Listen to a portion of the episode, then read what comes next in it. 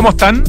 Muy buenas tardes. Les doy la bienvenida a Santiago Adicto, día lunes 24 de julio. Por fin salió el sol después de un fin de semana gris, frío, con mucha lluvia. La noche del viernes y el día sábado llovía, llovía, llovía. Era como en otro tiempo. Pero igual estamos con el tremendo déficit de precipitaciones. Pero bienvenida la lluvia, no la que sea, pero la de este fin de semana, bienvenida.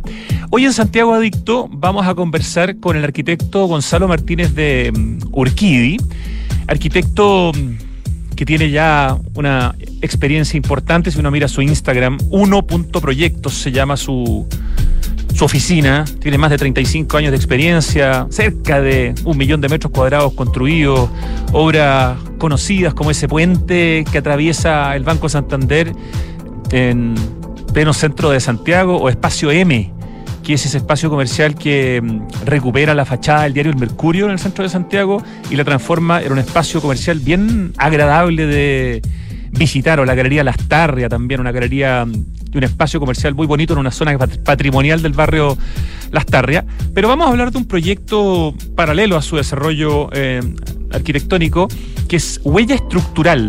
De hecho, tiene una página web que es huellaestructural.cl que apunta a un concepto del cual vamos a conversar y nos va a explicar Gonzalo Martínez de que es la salud de la ciudad, la salud urbana, prevenir antes del colapso, algo así como la medicina preventiva eh, a través de una tecnología desarrollada en Chile que permite monitorear cómo están edificios, cómo están eh, puentes, hospitales, colegios, museos, etcétera, y que va muy en línea con un tema que es cada vez más fuerte y cada vez más tendencia, que es la restauración eh, como prioridad antes de la construcción de proyectos nuevos, que evidentemente es mucho más sustentable eh, y tiene mucho más que ver con la economía circular y, y, con el tema del calentamiento global, el tomar lo que ya existe y reconvertirlo en vez de botar o demoler y construir desde de cero, ¿no? Bueno, eso es lo que vamos a estar conversando con nuestro invitado de hoy día. Pero yo quería hacer un par de comentarios antes de partir. Primero quiero agradecer a Ediciones ARQ y al autor de este libro, Tomás Errázuriz, eh, que me han hecho llegar el nuevo libro de ARQ, que se llama Conductores, Pasajeros, Peatones. Y de hecho la portada tiene una frase bien larga que dice la increíble historia de cómo la llegada a la ciudad de los primeros vehículos a motor, tranvías, automóviles y autobuses, cambió para siempre la experiencia cotidiana de los conductores, pasajeros, peatones que hasta hoy recorren incesantemente sus calles. Un relato lleno de intrigas, rivalidades y disputas que acerca los sueños y preocupaciones de quienes habitaron Santiago a comienzos del siglo XX a quienes habitan esta y otra metrópolis, o otras, perdón, metrópolis en la actualidad. Todo eso está en la portada de este excelente, bueno, no puedo decir excelente porque no lo he leído todavía, de este interesante, eso sí, libro, pero si lo publica ARQ, si es de Tomás Errázuriz, eh, bueno, debe ser muy potente lo que viene adentro. Ya estaremos conversando con Tomás en algún momento. Y me aprovechó de mandar Tomás, que es parte de él, además de la editorial Bifurcaciones, un libro más chiquitito, aquí está, de la colección Perdidos en el Espacio, escrito por Francisco Díaz, que es el ex eh, director de Ediciones ARQ, que se llama Suelo. El suelo es la base de todo. Es mucho más que la superficie donde nos paramos o la capa material donde se asientan los edificios. Es fuente de vida y nuestro destino es la muerte es también un espacio abstracto que posibilita el control, el cálculo, las subdivisiones político-administrativas y la especulación financiera. Este libro ensaya acerca de esos distintos aspectos inventándonos a mirar, no, invitándonos, perdón, a mirar el suelo con nuevos ojos. Suelo entonces de la colección Perdidos en el Espacio de Francisco Díaz, de la editorial Bifurcaciones y Conductores Pasajeros Peatones de Tomás Errázuriz, de ediciones ARQ Muchísimas gracias por estos libros que sin duda nos van a dar material para conversaciones, para entrevistas, tal vez para alguna columna. Uno nunca sabe. Y mm, quería hacer un segundo comentario. Tuve la suerte, eh, en el sentido de que era bastante difícil conseguir una entrada, de poder ver la película Barbie este, este fin de semana, el sábado en la noche. Evidentemente mi hija de 14 años era la principal interesada mi hijo de 10, sí, vamos a ver Barbie, estaba interesado también, pero mi hija estaba muy interesada.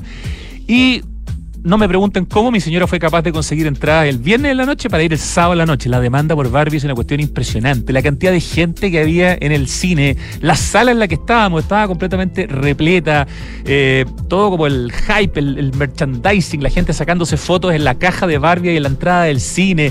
Es una cuestión impresionante. Estaba escuchando hace un rato en la radio eh, que recaudaron solamente este fin de semana, no sé, más de 300 millones de dólares en todo el mundo con la película Barbie. Y la verdad es que uno como adulto, que en principio va como acompañante muchas veces de sus hijos adolescentes o, no sé, de repente de la señora que tiene todos los recuerdos con Barbie, se encuentra con una película harto interesante, la verdad. Y además protagonizada por actores de muy muy, eh, de mucho talento.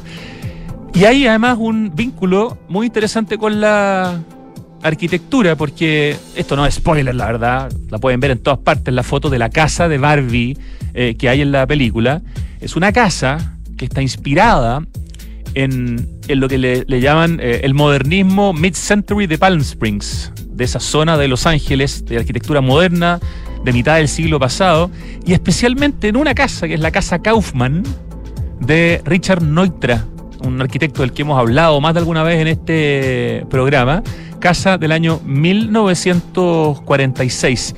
Y ese señor Kaufman es el mismo que le mandó a hacer también eh, su casa de la cascada a Frank Lloyd Wright. O sea, miren el nivel de las casas de este hombre. Una, la de Frank Lloyd Wright, la casa de la cascada, y otra, la casa Kaufman, directamente con su apellido de Richard Neutra. Bueno, en esta casa, que tiene mucho vidrio, donde la luz entra por todas partes, eh, está principalmente inspirada la casa de Barbie, de la película Barbie dirigida por Greta Gerwig, o Gerwig, que hace una muy buena película. Y claro, si uno mira el currículum de la directora, que además es actriz, es guionista, es productora, ella había sido la directora de Lady Bird, película que yo vi hace poquitito. Una película súper interesante que ganó el Globo de Oro a la mejor película película del año 2017. Y ahí, si uno ve Lady Bird, al tiro entiende que estamos hablando de una directora que no hace productos confitados para digerirlos en dos segundos, sino que hace cosas más interesantes. Y quería recomendarles un hilo en Twitter que habla justamente sobre. Mm, es de arroba Juan Semo, Juan C. Morales Correa, arroba Juan Semo, Juan S-E-M-O, y dice: Bienvenidos a una película que no es un comercial de dos horas para vender muñecas Bienvenidos a una sátira inteligente y a un espejo social para Kens y para Barbies. Bienvenidas a la deconstrucción de la Barbie.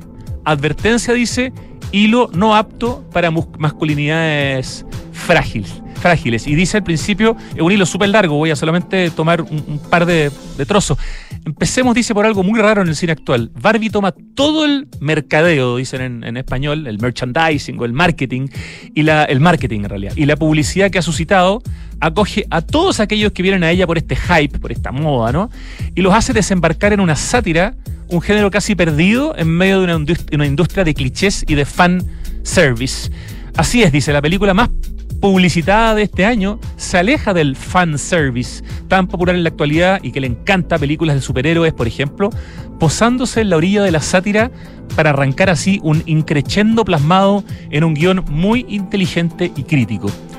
Está la notable actuación de sus eh, protagonistas, genial Ryan Gosling en el, en el rol de, de, Ken es realmente espectacular. Y bueno, y Margot Robbie haciendo de Barbie, no solo es una actriz impresionante, sino que es de una belleza que solamente quizás Margot Robbie podía ser Barbie. Pero lo interesante es cuando Barbie se empieza a humanizar. No quiero spoilear, yo sé que muchos de ustedes todavía no la han visto y que la van a ver, pero lo que me parece interesante es, por mi propia experiencia, por lo que he leído, es que esta es una película que tiene varias capas de lectura y por lo tanto le pueden gustar, no sé, a una niñita de 5 años, pero también a una persona con inteligencia crítica en plena adultez. Así que vayan felices a acompañar a sus hijos o a su sobrino o a sus nietos o lo que sea, porque se van a encontrar con una película súper interesante y además con estos guiños a la arquitectura que recién comentábamos por la casa Kaufman de Richard Neutra. Ya, eso es para partir el programa. llega el momento de la música. Vamos a escuchar un temazo de una preciosa voz, además, una de esas voces que se parecen a la de Peter Gabriel, quizás a la de Phil Collins, em, pero que tiene su propia historia, no hay para qué compararlo. Steve Winwood suena con Higher Love.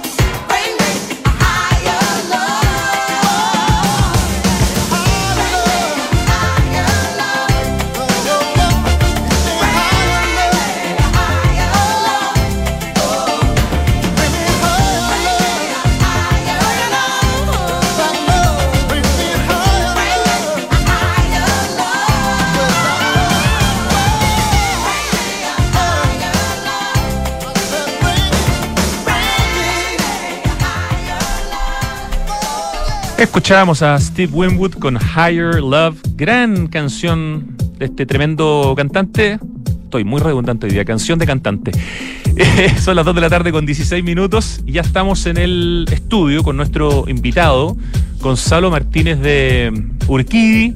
Bienvenido, Gonzalo. La última vez conversamos por teléfono, hoy día estamos presencialmente, ¿cierto? Sí, muchas gracias por la invitación. Aquí Encantado. Feliz me, recordabas tú muy, muy correctamente que la última vez conversamos a propósito del arquitecto Samuel Claro, ¿no es cierto? ¿Cuándo, ¿cuándo fue esa conversación? No me acuerdo, no me acuerdo exactamente, pero fue cuando falleció Samuel. Fue producto de su fallecimiento. Y claro, nos acordamos de su iglesia, eh, que proyectaba en San Francisco así, la nueva que está ahí. El que está al lado del monasterio de los benedictinos, a, a metros, o sea, sí.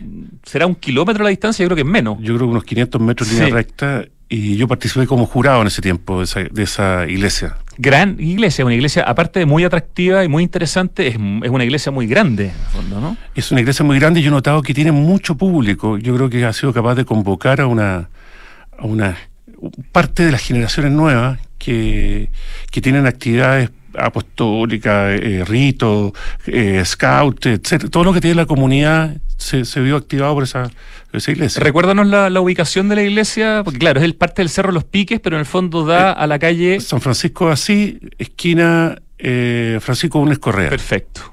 Eso vendría siendo como una de las condes. Como en las Obviamente. Condes, sí, a pie de cerro. Excelente. Bueno, Gonzalo Martínez de Urquí es arquitecto de la Universidad Católica de Valparaíso, que siempre es un dato importante en la biografía de los arquitectos de la Universidad Católica de Valparaíso. Después cuando le diga que es pintor, que ha escrito poesía, eh, y, claro, ahí uno empieza a entender el vínculo entre el currículum y, el lugar de, estudio. Bueno, tiene diplomados en gestión inmobiliaria en la Católica, en liderazgo también. Ese, ese diplomado en liderazgo que se llama BDA con Fernando Flores. Eh, ¿De qué, se, de, de, qué se trata? Fue, ¿O de qué fue, se trató? Fue una cosa muy espectacular. Eh, Fernando Flores armó, como se llamaría, el Club de Emprendedores en esa época. Eh, se llama, eh, liderazgo, estilo de acción y traía grandes personas a conversar con nosotros. Eh, estudié dos años con ellos. Eh, es como decirte las cosas que pueden provocar que las cosas pasen. Eso es, ¿ah? en, en, pocas palabras. Y dos años, muy interesante. Mira, qué parte más entretenida del currículum. Eh, ya más haber sido estudiante de Fernando Flores, ¿no? Sí, me tocó conocer también al profesor Humberto Maturana, eh, varias ocasiones, que también nos hizo clases. No, bien, muy interesante. Tienes también un magíster en economía urbana eh, en la Universidad Mayor, un diplomado en economía urbana en la Universidad Torcuato de Itela en Argentina. Ganaste la medalla de oro en la Bienal de Arquitectura de Miami el 2003 por una de tus obras más conocidas, que es el puente que une edificios del Banco Santander por la calle Bandera. Bandera. Ese, ¿De qué año es? Ya, ya pasó los 20 años, ¿no? Sí, ese, ese edificio, eh, que el origen de lo que vamos a conversar después eh, es como se llama, es del año eh, 2003, y a propósito de eso es que ha pasado un par de terremotos, y a partir de eso... Ha resistido bien, dices tú. Sí, eh, con René Lago. La experiencia del 2010. Sí, nosotros hicimos ahí, empecé a, yo a, a, a, ver el tema de las estructuras, cómo se comportan eh, desde el punto de vista de la arquitectura, dos edificios distintos que con uno en, uno en el medio. Diseñamos un buen sistema de disipación de energía. Con, ah, René Lago es un nombre importante en la ingeniería estructural en Chile, así que... Que partió también ¿Ah? don René. Ah, es verdad. Sí. Sí. Partió René, claro, gran ingeniero, y su oficina también. Así es. Eh, bueno, otra de las obras conocidas también de tu, de tu trabajo es eh, Espacio M en el centro de Santiago, que toma una parte del edificio del Mercurio, ¿cierto? Y esto se transforma en un espacio comercial. ¿Cuánto tiene ya Espacio M? ¿Pasó los 10 años o no? 2008. Ah, ya, 15 años, mira. 2008 fue la época y, y, y se hizo anticíclico, se, se hizo cuando la economía estaba en la crisis del 2008. Fue interesante porque hay varias cosas que pasan que los arquitectos somos anticíclicos, partimos antes que, que, los demás cuando la economía se va a electrizar y paramos mucho antes cuando los demás. Y el, el, el 2008 ese edificio avisó una recuperación económica. Mira, eso es un tema súper interesante también para el centro de Santiago, que podemos a ver si alcanzamos a, a conversar. Eh, ha sido varias veces profesor en distintas universidades, en programas de magíster, en la Mayor, en la Austral de Valdivia, en la Universidad Nacional de Andrés Bello. Eh, ha sido también varias veces jurado de concursos de arquitectura. Eres actualmente, todavía por lo que leía, presidente del Comité de Gestión Inmobiliaria del Colegio de Arquitectos. Así es. Te mantienes en el cargo desde el 2018, ¿no? Así es. Bueno, pintor, eh, poeta, aunque son obviamente actividades a las que supongo que les dedicas un poco menos de tiempo, pero están dentro de tus intereses. ¿Al, eh, ¿Alguna que se me escape? ¿Escritor no. también? El, así como. Sí, pero yo son, son, las, son las excentricidades de un arquitecto en el fondo. No es, no es mi oficio. de un escritor. arquitecto de la Católica del Paraíso, sí. podríamos agregar. Claro, yo pinto todos los días, escribo todos los días. Ah, todos son, los días. Sí, pero no, no es una. Es mi parte de mí de mi ir, no es... Tu, es tu, forma de terapia, pero has expuesto, por eso te digo en sí. el fondo pintor, porque sí. has, has, mostrado tu trabajo. Sí, he expuesto varias veces y, y, hay gente que me compra y bueno, soy Mira, un, un, un, hobby que tiene más, más importancia de lo que uno podría pensar. Gonzalo Martínez de Urquí se define finalmente como un arquitecto con foco en gestión de proyectos e innovación y desarrollo urbano contemporáneo y proactivo, especialista en reconversión de edificios patrimoniales y tramitaciones en el Consejo de Monumentos Nacionales y Ambientales. ¿Ah? Que no es ¿Perdón? Sí, sí, sí. Sí. Acércate un poquito al micrófono. Eso, más, más, de, más, de, más como angulado. Eso, ahí te va a salir la voz, pero perfecta. Y, y bueno, la, la razón para nuestra conversación de hoy es un proyecto no sé qué tan nuevo, pero un proyecto de alguna manera que se ha incorporado a tu trabajo. A todo esto has construido una cantidad importantísima, más de 50 edificios, cerca de un millón de metros cuadrados construidos. Sí, así es. Una cifra importante con tu oficina que se llama Uno Proyectos, ¿no? Así lo es. pueden encontrar en Instagram como uno.proyectos si quieren conocer más del trabajo de Gonzalo Martínez Turquí.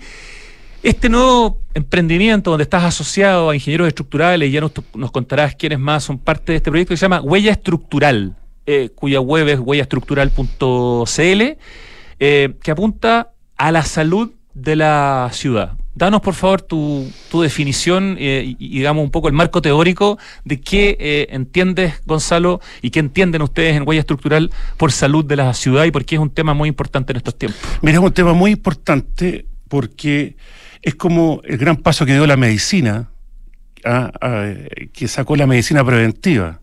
Nosotros estamos aplicando un concepto de prevención eh, de, la ciudad, por llamarlo así, básicamente de, de, de la estructura de la ciudad, que van envejeciendo paulatinamente y nadie se va dando cuenta. ¿Ah? Nadie se va dando cuenta y los edificios no se caen por, por solamente por terremotos. Mira el edificio de Miami, que se cayó, se desplomó, eh, no sé, pues creo que en minuto y medio. ¿Verdad? Eso fue un drama. El año pasado, antepasado. Tienes claro, toda la razón. Se sí. cayó y nosotros, a mí me entrevistaron respecto de ese edificio porque los edificios empiezan a envejecer. Nosotros con un grupo de ingenieros eh, desarrollamos un concepto, una idea, para, para decir otra cosa, que es que se puede saber la salud de las, de las estructuras en función a leer las vibraciones que le pasan por, por su por su estructura, las vibraciones que pasan todos los días. Bueno, la Tierra vibra, obviamente, la Tierra vibra, eh, y esta, este, nuestro, nuestra, diseñamos unos acelerómetros en que podemos ver eh, la huella estructural, la huella permanente de vibraciones, y a, ra a raíz de esas, de esas, huellas podemos interpretar si hay anomalías. Hoy día, por ejemplo, que ha pasado esta inundación, estamos monitoreando puentes clave hoy día en, Chile. Chile es un gran laboratorio, es el país más sísmico del mundo y tiene muy poco de proactivo respecto del estado de su estructura. Yo debo decir que deben haber una serie de edificios bastante emblemáticos que pueden estar no con su salud estructural apropiada. Y aquí podemos reparar antes de que se colapse. Ya, o sea, el concepto de salud de la ciudad tiene que ver, como dices tú, con prevenir antes del colapso, es equivalente de alguna manera en términos humanos con la medicina eh, preventiva, pero tal vez, no sé, pienso yo, uno de los temas que pensaba cuando preparaba la entrevista y decía, en Chile destacamos por la calidad de nuestros ingenieros estructurales, por la calidad de nuestra ingeniería estructural, el, los que no sé, he sido testigos del terremoto del 85 y del 2010, que son los más recientes, por lo menos, que afectan al, a la zona central de, de, de, Chile. Hemos visto de alguna manera cómo la ciudad es bastante más resiliente que quizás muchas otras ciudades del mundo, porque la experiencia sísmica de Chile nos ha hecho desarrollar muy buenos ingenieros, muy buena ingeniería. Entonces, uno podría tener la impresión de que las cosas están bien construidas y por lo tanto eh, no, no, tendrías por qué eventualmente pensar en, en, este concepto de mantención. Y lo que tú estás diciendo y lo que ustedes están proponiendo es, ojo, podemos tener edificios muy bien construidos, eh, pero ¿qué pasa con el tiempo, ¿no? ¿Qué pasa? ¿Cómo, ¿Cómo le va afectando, digamos, el paso del tiempo, nuevos eventos sísmicos y otros cambios que pueden haber, digamos, a esa, a esa salud? Eh, y en ese sentido me interesa que nos, que nos eh, expliques un poquitito por qué, en el fondo, en una ciudad y en un país donde en general tenemos edificios mayoritariamente bien construidos, eh, tenemos igual que preocuparnos ¿Y, ¿Y, por qué este adelantarse puede tener que ver también con una forma de sustentabilidad que tiene que ver un poco por hacia dónde va el mundo en, términos de, de, construir o de restaurar, ¿no? Sí, el mundo se dirige hacia la economía circular donde la protección del activo es muy importante, pero eh, lo que te quiero decir es que los edificios no son seres biológicos. No es como cuando te sale una espinilla y tu cuerpo se repara o tiene una herida, se repara. Aquí los terremotos son, son acumulativos. Y es muy difícil de ver el estado de las estructuras a, simple ojo. Yo, yo eh, nos ha pasado una cosa muy curiosa. Eh, en Chile no hay tanto dolor como dices tú, porque tenemos buena, buena ingeniería, etcétera, etcétera.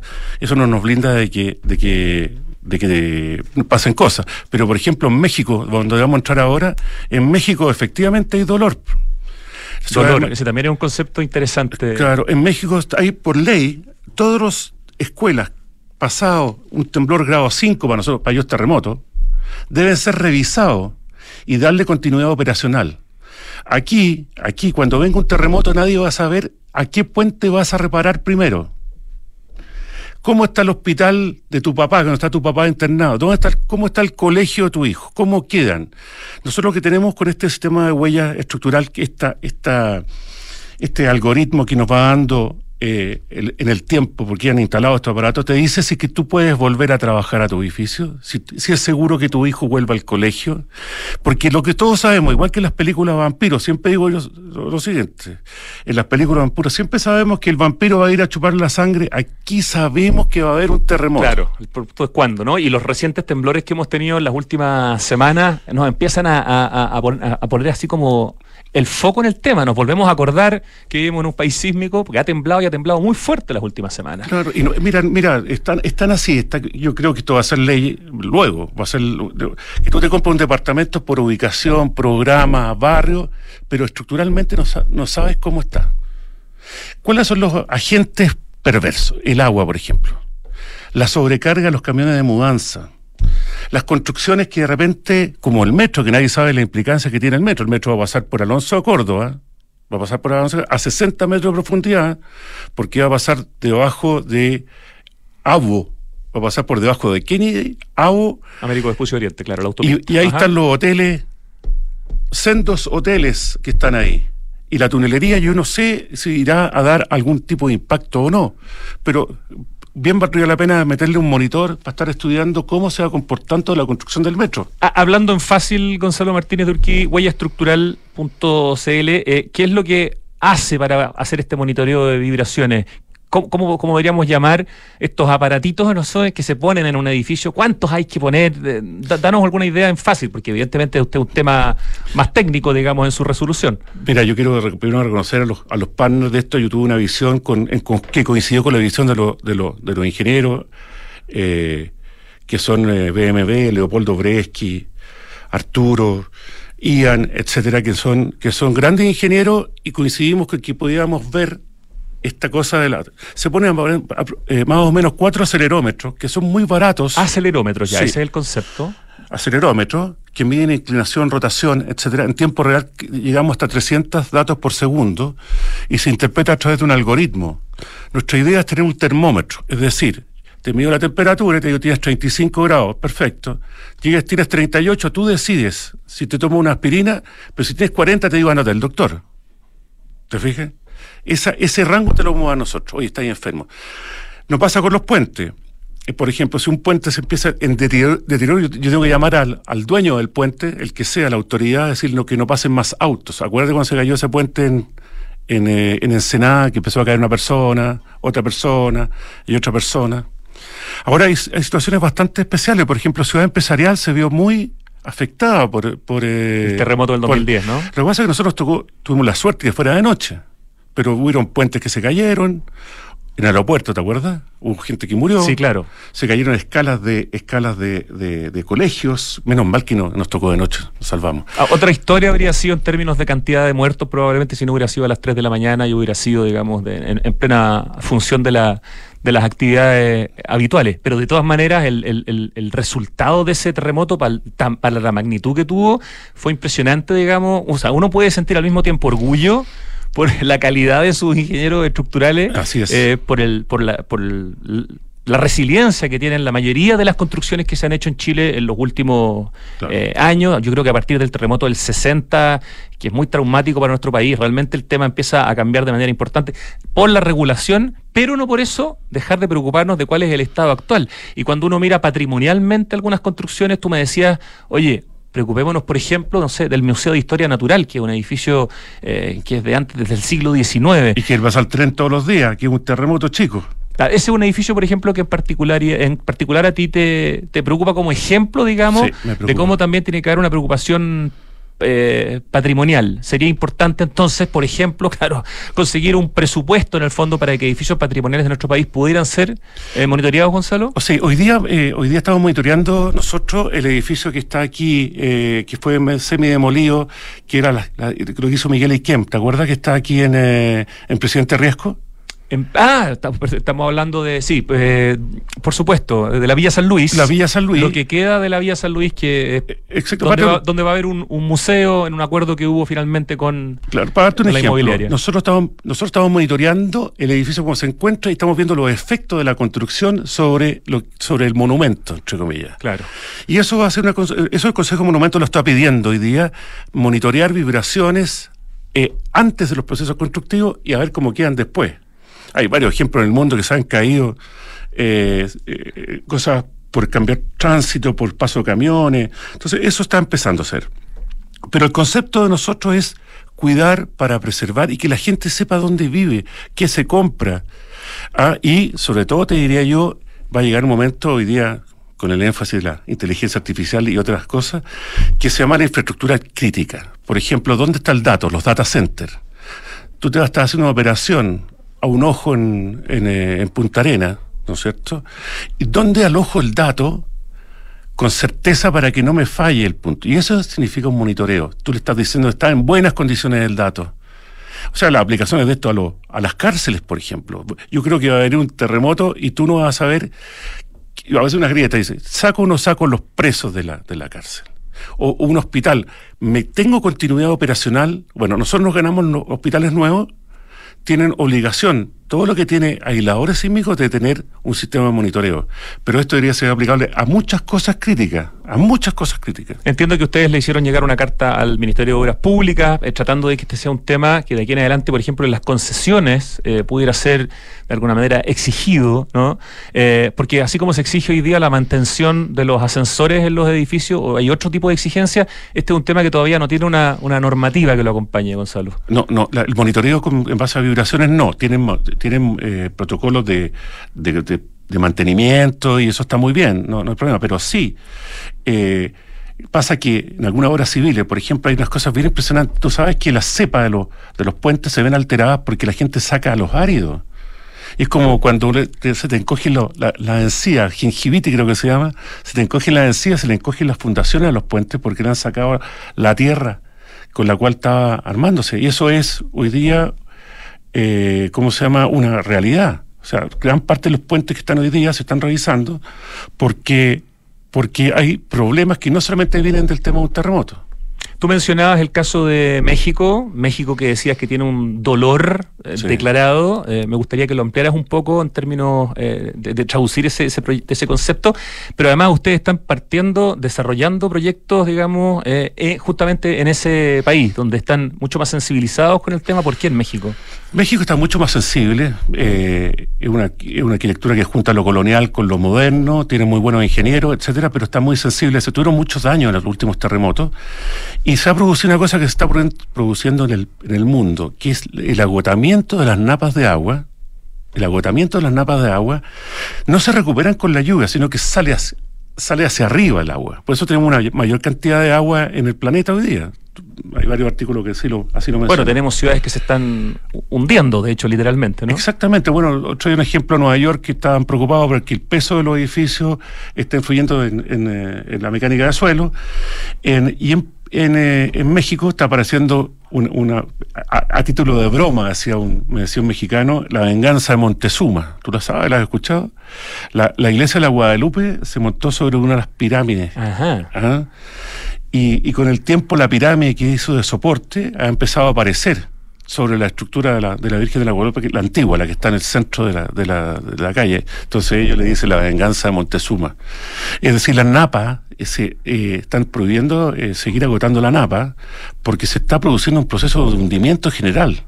Ahora, está lleno de lugares y Europa yo también, yo también te mandé un artículo, Europa está muy preocupado del tema de el cuidado de la ciudad, el cuidado de el patrimonio de la urbe. ¿Por qué? Porque se empiezan a envejecer los edificios, también la napa subterránea, también tienen eh, temor de que, de que les ocurra algo, y hay lugares que son altamente peligrosos, por ejemplo, Barcelona.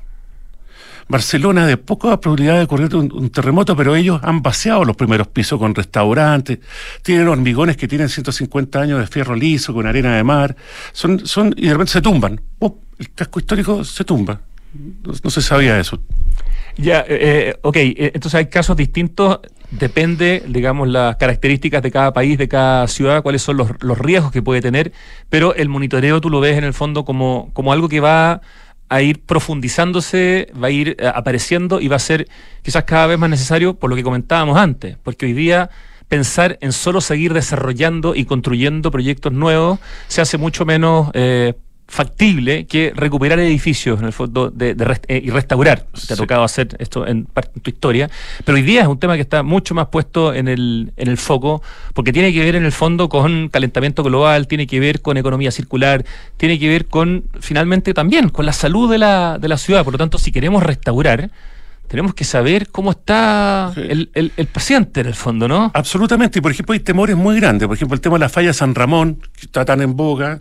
Bueno, si uno hiciera un mapeo con vibraciones, podrías decir, mira, esta, esta, esta, efectivamente esta falla está, está calma, o, o como queda las universidades que están arriba, está, está lleno de universidades en, en eh, La Cota Mil, como lo llamaron en algún momento. La Cota Mil, en, las, las, calles que están ahí, eh, ¿cómo se llama? En San Carlos Poquinto, está lleno.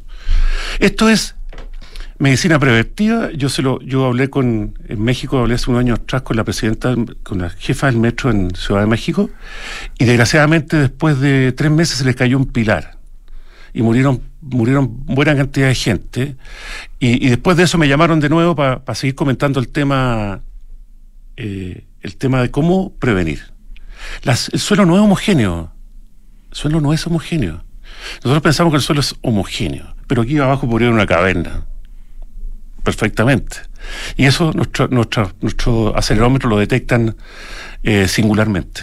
Estamos conversando con el arquitecto Gonzalo Martínez de Urquidi, quien hace cuántos años partiste con y con tu socio con Huella Estructural? Nosotros llevamos cinco años, fuimos ayudados por Corfo y después hemos, hemos acometido, digamos, nosotros como emprendimiento y hoy día tenemos una, buena cantidad de edificios monitoreados y queremos instalar el concepto de salud estructural. Ese es el tema. El, el, punto es que tengo la impresión, Gonzalo, que tal como estamos conversando en la radio hoy día, este es un tema sobre el que hay que crear masa crítica, hay que evangelizar, hay que de alguna manera hablar para que se entienda, porque además en nuestras culturas latinas el tema de la prevención no es algo tan habitual como en otras culturas. Entonces hay, hay que enfrentarse también a un tema cultural, ¿no? Absoluto. Por eso eh, eh, pegar el, concepto de la salud preventiva, hacerse un holter. Esto es violento hacerse un holter. Tú no sabes si tu cuchareta está bien o está mal. Pero si te hacen un holter y te salta una, una, una, anomalía, bueno, vas al doctor y te hacen más exámenes. Esto es lo mismo. Y es muy barato. O sea, hemos llegado y tenemos varios edificios aquí, aquí al lado. Tenemos los edificios de Sura, monitoreados en tiempo real. Aquí en pleno Poquindo, poquitas cuadras de donde estamos. Claro. ¿Sí? La gracia que tenemos en tiempo real, es decir, tú, o casi en tiempo real, tú recibes la anomalía en tu celular. ¿ah? Sabes lo que está pasando. Y yo quiero, en mi, son mis sueños, ¿ah? pero me encantaría que, que Waze tuviera una ruta segura. Así como está la ruta, ruta con, sin carabineros, ruta corta, ruta con peaje, y tuviera ruta segura, donde tú decides qué camino usas después de un evento. Si puedo tomar el puente Los Aldes, si me puedo ir a Viña, si la infraestructura crítica está. Y la otra cosa que el Ministerio de Obras Públicas debe tener, Chile tiene muy pocos, eh, tiene vías, tiene muy pocas vías. Tenemos puentes, se corta un puente, acuerdo que pasó eh, el puente que estaba malo, ¿no es cierto? Algo le pasó al puente aquí en la ruta 68. Sí, en la comuna de Budahuel. Ocho horas. Y tuvimos interrumpido el tránsito entre la región de Valparaíso y la metropolitana. Claro, y cuando se quedó un pana, un camión aquí con 30 kilómetros de... O sea, si tú te vas a pensar si hay un terremoto, ¿cómo quedan las vías y el, el, el, el ministro de Obras Puras? El te puede decir, pase por aquí en forma segura. O, a ti con tus hijos, de tu señora, vas, vas por una ruta segura. ¿Y, si, ¿Y tu edificio cómo quedó? ¿Y el colegio de tus hijos cómo quedó? ¿O cómo está? En Estados Unidos está construyendo un edificio que tiene 100 pisos en el downtown, que lo está haciendo Carlos Ott, un gran arquitecto. ¿En qué ciudad, perdón? En Miami, en el downtown, en el, centro financiero, que tiene 100 pisos. Mi pregunta, ¿van a tener que agotar Napa, sacarle agua ahí por cinco años? Yo no sé qué pasar con los edificios al lado, o si les pudiera pasar algo. Entonces, este tema del monitoreo es un tema muy presente de economía circular, y te aseguro que los aportantes que hoy día tienen de los fondos de pensiones nuevos que van a venir a vivir la nueva economía, hoy día tienen 25 años y, y, cuando tengan 40 van a ser muy preocupados de cómo está el planeta. ¿Qué empresa se, se preocupó de cuidar el planeta y cuál no? ¿Y dónde pongo mi plata? Sí, absolutamente. Eh, el tema de la salud de la, de la ciudad, eh, el tema de, eh, en el fondo, adelantarse a lo que le pueda pasar a una construcción. Tengo la impresión, por lo que estás contando, eh, que es más ha sido más fácil hasta ahora acercarse o vincularse a proyectos privados que a edificios que sean, de alguna manera, de, dominio del Estado? Eh, ¿O han podido lograr algún vínculo con el Estado también? Sí, estamos logrando, como te contaba, los hospitales hoy día estamos estudiando algunos puentes eh, de manera muy, muy concreta. Pero quiero llevarte a otro tema. Mira, lo que sigue de este paso es los gemelos digitales. Zuckerberg, me voy a volar un poco, pero te voy a contar lo que yo veo. Zuckerberg, que haga, esta, metaverso, lo está armando como un juego, pero la verdad es que las cosas, los edificios pueden hablar. Eh, te dan se pudo salvar la catedral, ¿no es cierto? Que tuvo el incendio. ¿sí? sí, porque tenía un gemelo digital. Se había hecho un modelo en nueve puntos que te permite hacer plano. A ese modelo nueve puntos, inteligencia, yo le sumo ciertos sensores, como por ejemplo de vibraciones, de monóxido de carbono, etc. Y puedo obtener, puedo leer lo que, lo que el edificio quiere decir o puede decir. Entonces yo creo que vamos a avanzar en este tema de conocernos a través de diferentes tipos de sensores y a través de, la, de lo que serían los gemelos digitales, hace una nueva manera de conocer la ciudad. Y tú vas a poder entrar, ver tú, cómo están tus ascensores, cómo están tus bombas de agua, cómo está a través de este concepto, que es de la salud de la ciudad. ¿Qué otros edificios patrimoniales, aparte del Museo de Historia Natural, que lo, que lo mencionamos, te, te, preocupan en particular y que se pueden ver afectados también por el desarrollo de líneas de metro, como decías? Yo creo que tengo la impresión, así, que la Catedral de Santiago eh, la ha visto rugir un poco. ¿ah? Eh, creo que los edificios de Valparaíso, bueno, están con asentamientos diferenciales hace, rato y, yo, y, hay muy poca preocupación por eso. Yo creo que el, Ministerio, el, eh, MOP tiene un área de división de arquitectura, tiene, tiene fondos para poder hacer estos estudios de manera que son bastante baratos, por decirte, y tomar las prevenciones del caso. Me ha costado harto llegar a que se pueda entender lo que se quiere, lo que se quiere hacer. Es poder sacar de la esencia misma del edificio una información. El edificio empieza a hablar. Cuando pasó un camión, pasó la micro, día domingo no hay nadie, la huella es chiquitita, viene viento, y empieza a generarse su huella. Si se produce una anomalía, te dice, Rodrigo, aquí estáis mal, estáis con, con mucho ácido úrico, estáis con mucho colesterol, revísate. Eso es lo que da la información de la huella estructural. Esa información le llega al cliente, ok, pero al responsable. Al responsable, pero también le, les llega evidentemente a ustedes, eh, en que ustedes pueden en el fondo decir, ojo, está llegando esta información, comuniquémonos para ver si la recibieron bien, si están atentos. En el fondo, ustedes ofrecen ese servicio también dentro de lo que es huella estructural. Nosotros, nosotros no vendemos equipo, nosotros vendemos un servicio. Nosotros hacemos un servicio que te dice en tiempo real eh, cómo estás. De hecho, voy a llamar al dueño de este edificio porque me parece que, me parece, por ejemplo. Un edificio relativamente nuevo este en el que estamos, ¿no? Claro, que la continuidad operacional es lo más importante en momentos de crisis. Que, ¿Dónde destino mis recursos? ¿Cuáles son los puentes que están malos? ¿Cuáles son los puentes que están buenos? ¿Dónde le pongo pino? ¿Dónde voy? Ese dónde voy te la da información. Y hay una cifra que tú me acuerdo que me diste, que un peso puesto en prevención te ahorra, no me acuerdo cuál era la cifra. 20. Dilo, más cerca del micrófono para que se escuche bien. un peso. Yo reparo por un peso y construyo por 20. Y ese 20 tiene una contaminación, un, carbono increíble. Los edificios ya se gastaron el carbono. Ya existe el gasto energético. Por tanto, reparar es muy responsable. Es muy responsable. Construir Imagínate la construcción. ¿ah? Yo soy vengo del rubro, pero acero, cemento, ladrillo, transporte.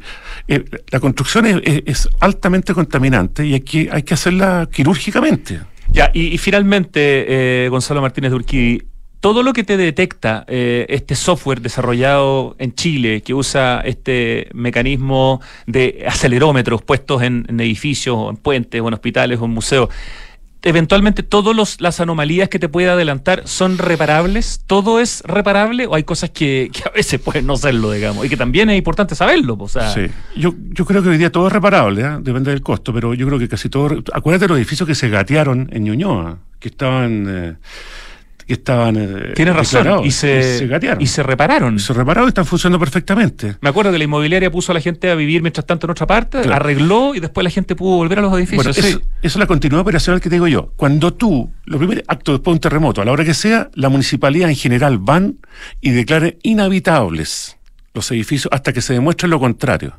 Y eso requiere que vaya un ejército de ingenieros calculistas, constructores, a revisar y lo van a revisar ocularmente. Eventualmente podrán hacer topografías, láseres, etcétera, pero sin embargo, nuestro sistema te va diciendo, mira, más o menos está así.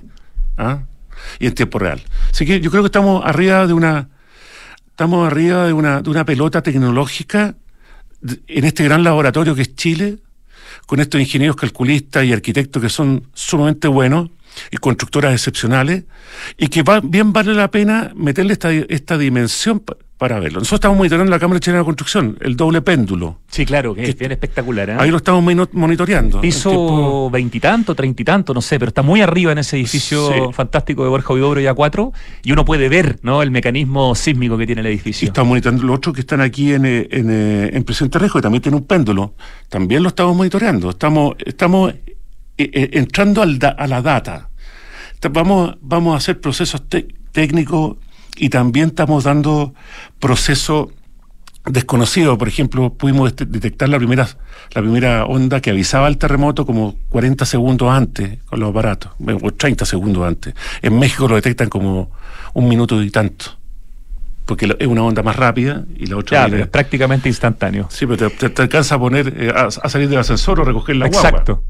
Gonzalo, una última pregunta que tiene que ver con lo que hablábamos al principio y de una de tus obras más conocidas, el puente del, banco que está sobre bandera. Ya sabemos que el banco ya anunció que se va, digamos, del centro de Santiago. ¿Qué va a pasar con ese puente peatonal de, uso privado, digamos, que es un, es un punto que es como está en la postal en el centro de Santiago. Sí, es bien curioso. Mira, yo cuando, cuando postulé ese, ese, ese proyecto y, y me nombraron después profesor durante varios años Estados Unidos, estudié un tema que se llama las magnitudes no permanentes de la arquitectura, los no permanentes.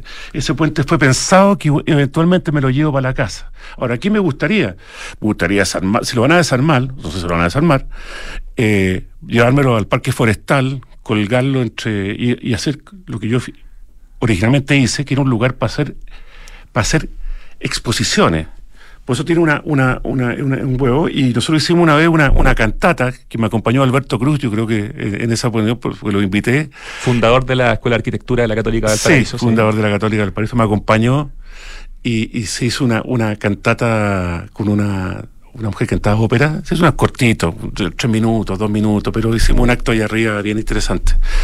Y la otra cosa que, tenemos como otro día es, es efectivamente la rehabilitación del centro Santiago, que yo he determinado que tiene osteoporosis urbana, y publiqué unos artículos en el diario, porque se está vaciando silenciosamente eh, los edificios y van a, van a ir como 200.000 metros cuadrados de oficina que deben ser recuperados ahora antes de que le pase lo que pasó al paraíso, que hoy día hay 200 familias en 20 hectáreas, y se puso un vaciamiento, ¿no es cierto?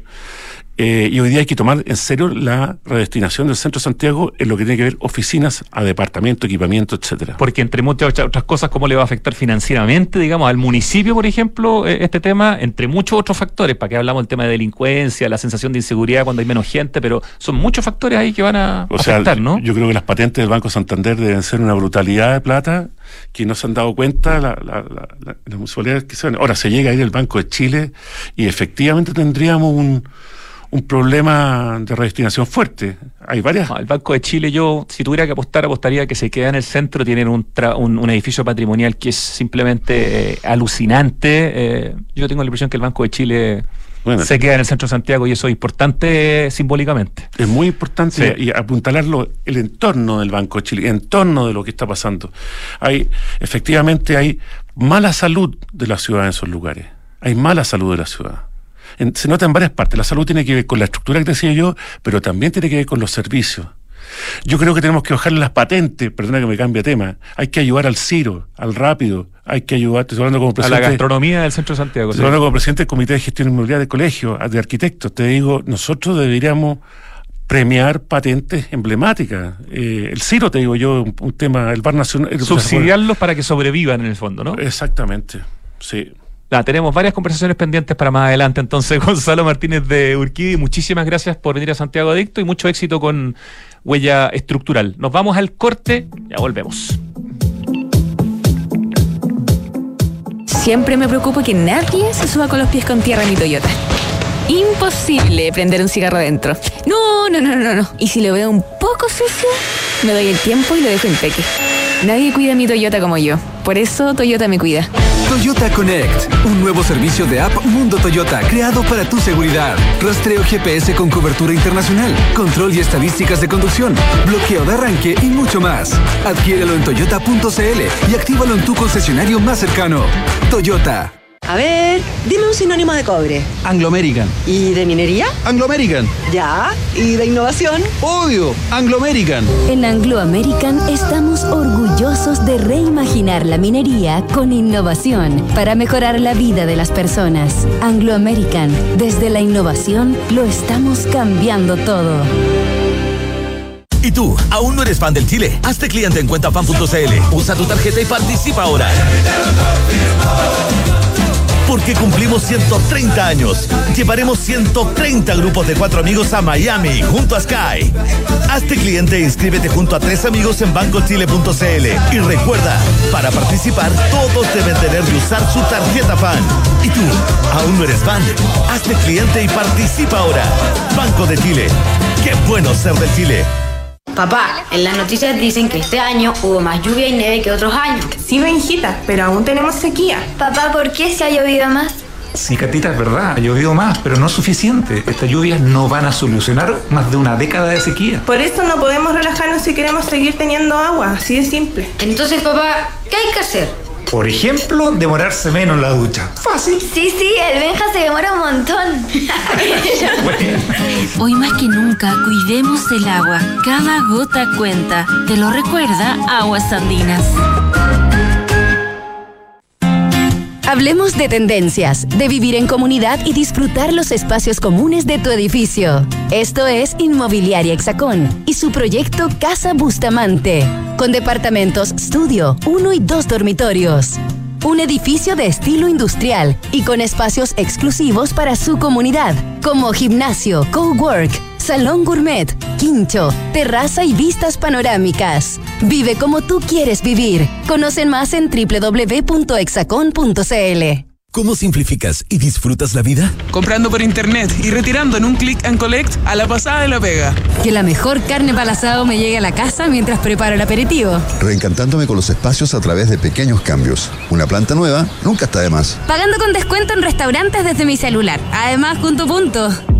Todas estas personas se encuentran en Falabella y sus marcas Sodimac, Totus, Mall Plaza, Falabella, Banco Falabella y FPI, un partner para sus proyectos. Este invierno conectados y con energía. Con Enel ten la tranquilidad que tú y tu familia necesitan, porque contamos con un protocolo especial para pacientes electrodependientes, que al estar registrados acceden a una atención telefónica preferencial. Si tienes algún familiar que sea paciente electrodependiente, puedes inscribirlo en nuestro sitio web o en tu oficina comercial más cercana. Elige un mañana mejor. Conoce más en enel.cl. Vamos de vuelta en Santiago Adicto, faltan cuatro minutos para las 3 de la tarde y empieza a sonar esa canción, ese desafío, ese acertijo musical en Santiago Adicto. A ver, a ver, escuchemos esa guitarra.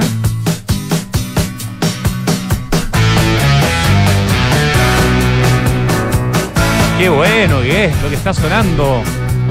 Y qué lejos estoy de tener idea de lo que está sonando, pero está muy bueno. Oye, es cierto, tuvimos algo de lluvia y un poco de nieve el año pasado. Hemos tenido algunos fines de semana, de hecho, ¿no? Con lluvia en el último tiempo, pero estas noticias no borran más de una década de déficit de precipitaciones. No te relajes, aún tenemos sequía. Para seguir teniendo agua hay que usarla en forma eficiente. Esto es fundamental, tomar duchas cortas de no más de tres minutos. Nos explicaban aquí, Eugenio Rodríguez de Aguas Andinas, que el 70% del gasto del agua potable en la región, en la zona central, en la región metropolitana, es doméstico. Y de ese 70%, el 70% viene del baño. Por lo tanto, la ducha es esencial. Cuidemos el agua. Cada gota cuenta. Te lo recuerda Aguas Andinas. Tres sinónimos de innovar son mejorar, cambiar y Anglo American. Porque en Anglo American hacen minería desde la innovación para mejorar la vida de las personas. Anglo American desde la innovación lo están cambiando todo. Y este invierno, conectados y con energía. Con Enel, ten la tranquilidad que tú y tu familia necesitan porque cuentan con un protocolo especial para pacientes registrados como electrodependientes. Elige un mañana mejor, regístralo en enel.cl. ¿Qué es lo que suena? Está bueno, pero no tengo idea todavía. Va a ir muy malo yo. Porque cumplen 130 años. Banco de Chile llevará a 130 grupos de cuatro amigos a Miami. Inscríbete hasta el 11 de agosto en bancochile.cl. Y si aún no eres fan, hazte cliente en cuentafan.cl y participa ahora. De la promoción en bancochile.cl. Banco de Chile, qué bueno ser del Chile. Y te cuento que el cambio climático es una urgencia de todos y por eso en Falabella anunciaron la descarbonización de su operación con metas claras y metas cuantificables para hacer cero emisiones netas de carbono el 2035 en sus emisiones directas. ¿Tú ya sabes lo que está sonando? Sóplame por favor mentalmente, porque yo no. Invertir hoy es una excelente opción y en Inmobiliaria Hexacón te entregan la mejor asesoría para que puedas rentabilizar tu futuro. Cotiza hoy y compra departamentos con una excelente ubicación y plusvalía. Hexacón te entrega full beneficios y flexibilidad en la compra. Hablemos de tu próxima inversión en www.hexacon.cl y échale una mirada en el sitio a Casa Bustamante, ubicado frente al Parque Bustamante, a pasos de las líneas 3 y 5 del metro y muy cercano al Barrio Italia, un muy bonito proyecto de Hexacón. Y te invitamos a Santiago Open Gourmet de Open Kennedy y a aprovechar todos los jueves un 40% de descuento en papachos, el bodegón y siete cortes, tres de los muchos restaurantes que hay en Santiago Open Gourmet, pagando con CMR o Banco Falabella. Y disfruta de las mejores bandas tributo en vivo jueves, viernes y sábado. Más información en www.openplaza.cl y en sus redes sociales. Santiago Open Gourmet exclusivo en Open Kennedy. Porque nadie cuida tu auto como tú, Toyota te cuida. Conoce Connect, un nuevo servicio de la aplicación Mundo Toyota creado para tu seguridad. Tiene rastreo GPS, tiene estadísticas de conducción, tiene bloqueo de arranque de motor y mucho más. Adquiérelo en toyota.cl y actívalo en tu concesionario más cercano, Toyota. Ya Ricardo, necesito ayuda porque estoy muy perdido. Yo ni siquiera sé si esta canción la he escuchado alguna vez en mi vida. A ese nivel. Banda británica, me dice Richie. Año 78 es la canción. Ya. Banda que tiene cuántas palabras? Tres. Y la del medio es and. Ya. Em, la primera es con, parte con S, and. Y la tercera T. S and T. Y no hay un D, no es, de, no es, es S and T. Mm, la segunda letra de la primera palabra, N. Oh, la tercera, I. S-N-I, SNI. La cuarta, F. Uy, todavía no sé.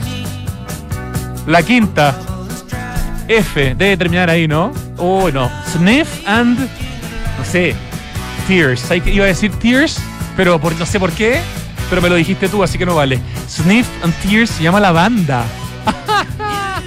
no, no está en ninguna parte de mi disco duro. ¿Y la canción Richie? Driver's Seat, el asiento del conductor o del chofer. Sniff and Tears.